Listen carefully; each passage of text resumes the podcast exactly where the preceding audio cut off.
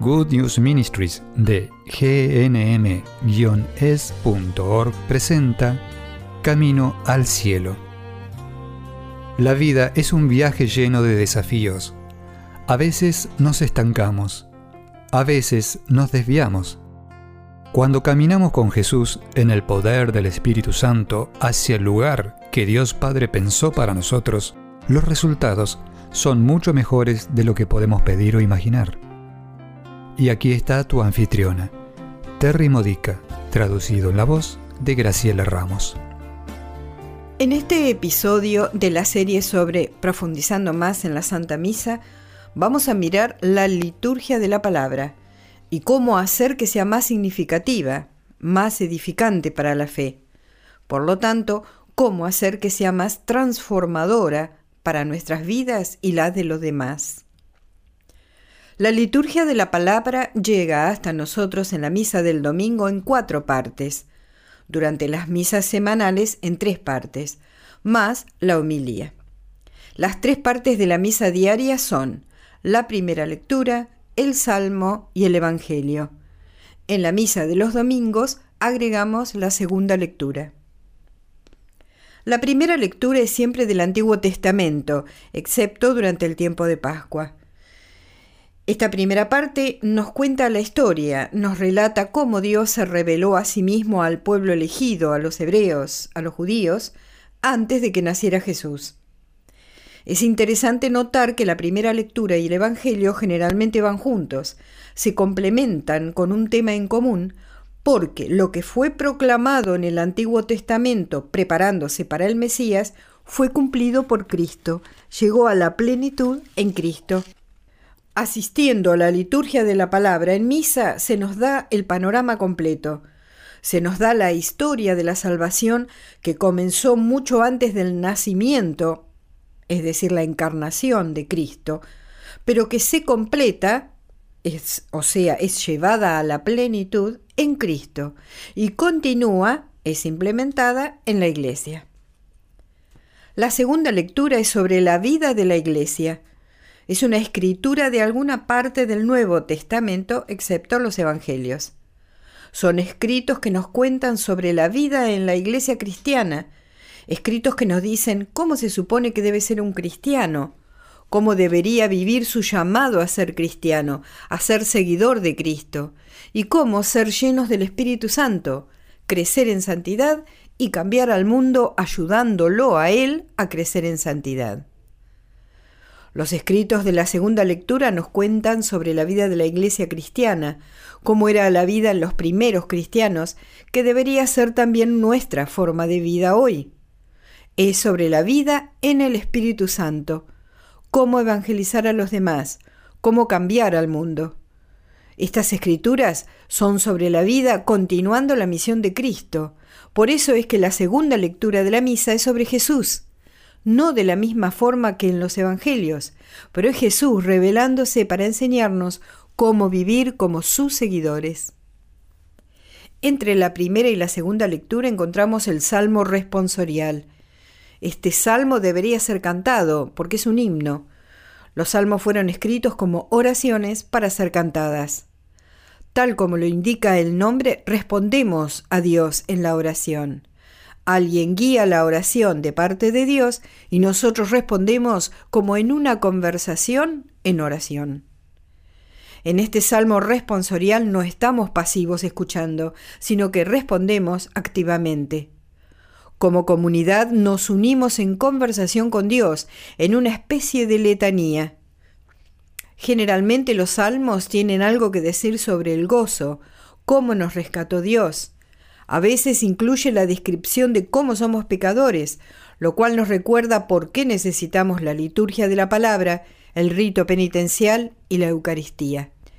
El libro de los Evangelios se coloca sobre el altar, a menudo sobre un pilar, para que lo podamos ver mientras esperamos el momento en que será leído. Este libro es llevado o ya está en el ambón, llamado así el lugar desde donde se leen las lecturas. Las lecturas del Evangelio provienen de los libros de Mateo, Marcos, Lucas o Juan. La palabra Evangelio significa buenas noticias ¿Y cuál es la buena noticia? Que Jesús nos ama y murió por nosotros para llevarnos al cielo, porque Dios Padre nos ama y quiere pasar la eternidad con nosotros. Gracias a este amor se nos ha dado el Espíritu Santo para ayudarnos a ser los santos que necesitamos ser para llegar al cielo. Antes de que se nos lea el Evangelio, nos hacemos la señal de la cruz sobre nuestra frente, labios y corazón. ¿Por qué lo hacemos? Se supone que debemos hacer esta oración mientras lo hacemos. Que las palabras de Jesús permanezcan en mi mente, en mis labios y en mi corazón. Y esto es verdaderamente importante. Esta es una preparación mental y espiritual para recibir el alimento que Jesús mismo nos dará. Le estamos pidiendo a Jesús que se revele en las escrituras y en la homilía que seguirá a continuación. Le pedimos que sus palabras nos cambien para siempre, y sabemos que no es el hombre que está leyendo el Evangelio quien está diciendo las palabras, sino que es Jesús mismo.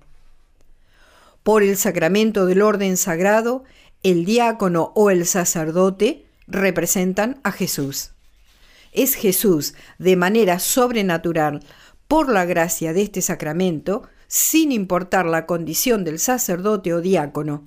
Es Jesús hablándonos por el sacramento. Por esto es que nos ponemos de pie cuando se lee el Evangelio. Lo hacemos para escuchar la lectura del Evangelio sabiendo que es Jesús quien nos está hablando, y estar de pie es un acto de reverencia. Es realmente importante tener una mente, un corazón y unos oídos abiertos para escuchar lo que Dios quiere decirnos a través de las escrituras y luego a través de la homilía. Debería transformarnos, capacitarnos para salir de la iglesia al finalizar la misa y transformar al mundo. Por todo esto es que el ministerio de la lectura de la palabra de Dios y el canto de la lectura del Salmo responsorial son una obra de evangelización. Nunca sabes quién en la congregación está allí por primera vez. Dios quiere inspirarnos a través de la liturgia de la palabra y equipar a todos para abandonar el templo un poco más preparados para evangelizar a los demás. Para ayudar con esto, en caso de que la persona que esté leyendo no comprenda realmente su misión evangelizadora y lo haga pobremente, es decir, lo lea como si fueran simples palabras en un papel en lugar de la palabra de Dios, es decir, Dios mismo siendo presentado ante nosotros, en caso de que esta homilía no sea inspiradora, la liturgia de la palabra es tan importante que necesitamos prepararnos para ella antes de ir a misa. Podemos prepararnos leyendo o escuchando audios con comentarios sobre las lecturas que vamos a recibir en la misa. En Good News Ministries ofrecemos para cada día de la semana reflexiones de las buenas nuevas sobre las lecturas de la misa Puedes ir a nuestra página web gnm-es.org para verlas. Puedes recibirlas por WhatsApp o Telegram. Puedes escuchar nuestras versiones en audios en breadboxmedia.com o puedes recibirlas por correo. Por supuesto que también hay otros medios muy buenos que nos ayudan a reflexionar las lecturas antes de ir a misa. Lo que sucede en la liturgia de la palabra o lo que debería suceder en nuestros espíritus, en nuestras vidas, es tan importante que entre lectura y lectura deberíamos tener momentos de silencio para reflexionar sobre lo que acabamos de oír o de cantar, por ejemplo, en el Salmo responsorial, para dejar que todo esto toque nuestros corazones y mentes y así transformar nuestras vidas para sanarnos, para inspirarnos y ayudarnos a crecer en santidad, necesitamos quedarnos sentados o parados en el Evangelio en una meditación profunda, reflexionando y diciendo, Señor, ¿qué estás diciéndome hoy a través de esta parte de la misa? Luego de que el Evangelio ha sido leído, escuchamos la homilía, que se supone que es la palabra de Dios desmenuzada, revelando cosas que meditar, cosas que no habíamos descubierto antes, cosas que pueden sanarnos, alimentarnos, transformarnos. A mí me parece que es una oportunidad tan importante para que el sacerdote o diácono o quien esté predicando la homilía haga una diferencia. Creo que es un pecado peligroso no usar esa oportunidad apropiadamente. Predicar herejías, por ejemplo, cosa que sucede con demasiada frecuencia. A veces las herejías son enseñadas por ignorancia, pero generalmente por un deseo personal de reescribir la palabra de Dios para que encaje con la idea propia de cómo debería ser. Otro ejemplo es cuando la homilía es usada para aumentar las donaciones de la iglesia, que está bien, siempre que sea una lección que suscite la fe. Si la iglesia necesita más fondos, hay que decirlo antes de que comience la misa o al final de la misma. La homilía debe estar conectada a las escrituras que acabamos de escuchar. Es la palabra de Dios traída a nuestras vidas para que se incruste en nosotros para transformarnos. Igual de pecaminoso y peligroso es cuando la palabra de Dios dice la verdad que las personas generalmente no quieren escuchar. Entonces, en lugar de ayudar a la congregación a descubrir el amor de Dios que yace detrás de esa verdad difícil, quien predica la humilía evita tocar el tema y no dice nada al respecto. Vivimos en un tiempo en que comprender la verdad es necesario más que nunca, porque las personas no están catequizadas han estado aceptando las mentiras con que el demonio ha inundado la sociedad. Si eres un laico escuchando esto y no hay mucho que puedas hacer para mejorar las homilías en tu parroquia, no estoy proponiéndote que vayas y critiques a tu sacerdote y hables mal de él. Tal vez puedas sentarte con tu sacerdote y tener una conversación clara con él sobre lo que significaría para ti si sus homilías fueran más enriquecedoras. Pero, a pesar de todo, me gustaría darte un antídoto para malas homilías. Prepárate para la misa. Llega a la iglesia ya en diálogo con el Espíritu Santo sobre las lecturas del día. Lee las lecturas antes de la misa. Lee o escucha un comentario sobre las lecturas. Conversa con el Espíritu Santo sobre lo que se leerá en la misa. Jesús te habla durante la liturgia de la palabra, sin importar si la lectura fue mal leída o si la homilía no es buena. Jesús te habla mediante el Espíritu Santo. El primer capítulo del Evangelio de Juan lo deja en claro. Nos dice que cuando Jesús nació, la palabra se hizo carne. Y dice así, en el principio era la palabra, y la palabra estaba con Dios, y la palabra era Dios. Él estaba con Dios en el principio. En el versículo 4 dice, en Él estaba la vida, y la vida era la luz de la humanidad. Esa luz brilla en la oscuridad, y la oscuridad no pudo vencer a esta luz.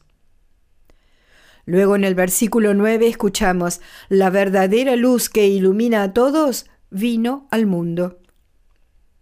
Ese que vino al mundo fue Jesús. Y ese venir sucede cada vez que asistimos a la liturgia de la palabra en la iglesia, lo mismo que cuando leemos la palabra de Dios en nuestras vidas privadas. El propósito de incluir la liturgia de la palabra en la misa es para iluminarnos, porque la luz brilla en la oscuridad y el mundo está lleno de oscuridad. La Iglesia Católica está basada en las Escrituras si vamos a misa todos los días durante tres años seguidos los domingos y dos años seguidos los días de semana, habremos oído toda la Biblia. Habremos sido iluminados por toda la Biblia, no todos los versículos de la Biblia, pero por cada parte de ella, cada tema, cada verdad. En Mateo capítulo 13, Jesús describe la palabra de Dios como una semilla. Cuando vas a misa, ¿qué crece? Jesús dijo, un sembrador salió a sembrar, y mientras sembraba, algunas semillas cayeron al costado del camino. Vinieron las aves y las devoraron.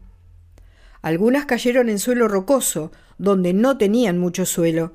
Brotaron rápidamente porque el suelo era poco profundo, pero cuando salió el sol, Los brotes se secaron porque no tenían raíz. Otras cayeron entre espinas, que crecieron y ahogaron a los brotes. Pero algunas cayeron en suelo fértil y dieron frutos. Algunas al cien por ciento, otras al sesenta, otras al treinta. Así es como Jesús explicó la palabra. En el versículo 19 leemos, Cuando alguien escucha el mensaje del reino, pero no lo comprende, el enemigo viene y se lleva lo que ha sido sembrado en su corazón. Esta es la semilla sembrada al costado del camino. Toma nota, el enemigo es real. El enemigo viene y arrebata lo que haya sido sembrado y no haya caído en tierra fértil. ¿Sabes qué hace que la tierra sea fértil? El trabajo de la tierra. La preparación que hagas antes de la misa es el trabajar tu tierra.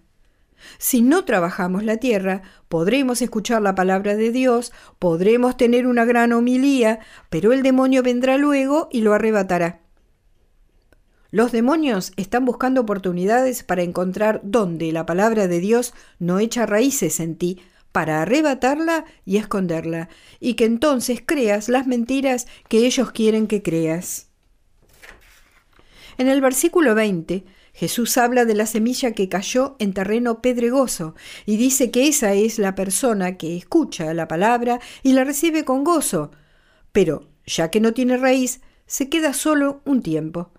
Cuando los problemas o la persecución a causa de la palabra llegan, rápidamente se apartan. Nuevamente, si tu suelo no es fértil, recibes la palabra con alegría cuando la escuchas en misa o la lees en casa, hasta que los problemas llegan. La persecución llega justamente debido a esa palabra.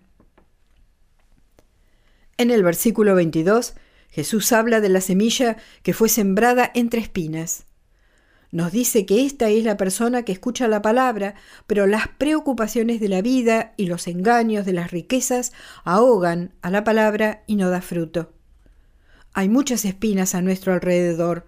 Son las situaciones de nuestra vida que hacen que sea incómodo vivir según la palabra. Cualquier preocupación que tengas, ansiedad, miedo, esas son las espinas que ahogan la verdad, no te dejan comprender. Ellas ahogan la verdad que está tratando de crecer en ti y que tu vida dé fruto. Cuando las escrituras hablan de frutos, habla de los frutos que duran toda la eternidad. Las preocupaciones nos apartan de la paz de Dios, de la confianza en Dios, de la fe que nos hace pasar por toda clase de problemas. La preocupación viene del demonio. Jesús nos dijo, no se preocupen, Varias veces las escrituras nos dicen, no se preocupen, porque es un pecado que viene del demonio. Por supuesto que cuando algo sucede un poco nos preocupamos y está bien, es una reacción humana, pero si nos quedamos estancados ahí, atascados ahí, eso es demoníaco y nuestras vidas no dan frutos eternos. Luego, en el versículo 23, Jesús dice, pero la semilla sembrada en buena tierra es la que escucha la palabra y la comprende. Da buenos frutos y produce una cosecha del 100%, del 60 y del 30. Necesitamos escuchar la palabra y comprenderla. Ve a clases de estudios bíblicos, únete a una comunidad cristiana que reflexione sobre las lecturas para la misa del domingo, escucha la homilía, busca homilías online, hay muy buenas homilías, por ejemplo en YouTube. Y recuerda que Good News Ministries te ofrece reflexiones sobre las lecturas de las misas diarias y dominicales. ¿Cuán fértil es tu suelo? ¿Qué estás haciendo para trabajar tu suelo y hacerlo más fértil? Ora conmigo ahora. En el nombre del Padre, del Hijo y del Espíritu Santo. Ven, Espíritu Santo, Enséñanos todo lo que necesitamos saber. Ven Espíritu Santo, tú eres el Espíritu de la verdad. Ven Espíritu Santo, ayúdame a comprender la verdad que se predica, que se canta, que me es dada durante la misa en la liturgia de la palabra. Ven Espíritu Santo, lléname con tu homilía sobre la palabra de Dios. Ven, Espíritu Santo, renuévame, lléname. Ven, Espíritu Santo, tienes mi permiso para transformarme. Amén. Has escuchado a Terry Modica de Good News Ministries, traducido en la voz de Graciela Ramos. Para más material edificador de la fe o para conocer más sobre este ministerio, ven y visita nuestro sitio web en gnm-es.org. Encontrarás recursos en línea y mucho más para ayudarte a conocer el amor del Padre, para acercarte más a Cristo y ser lleno del Espíritu Santo. Visita hoy gnm-es.org.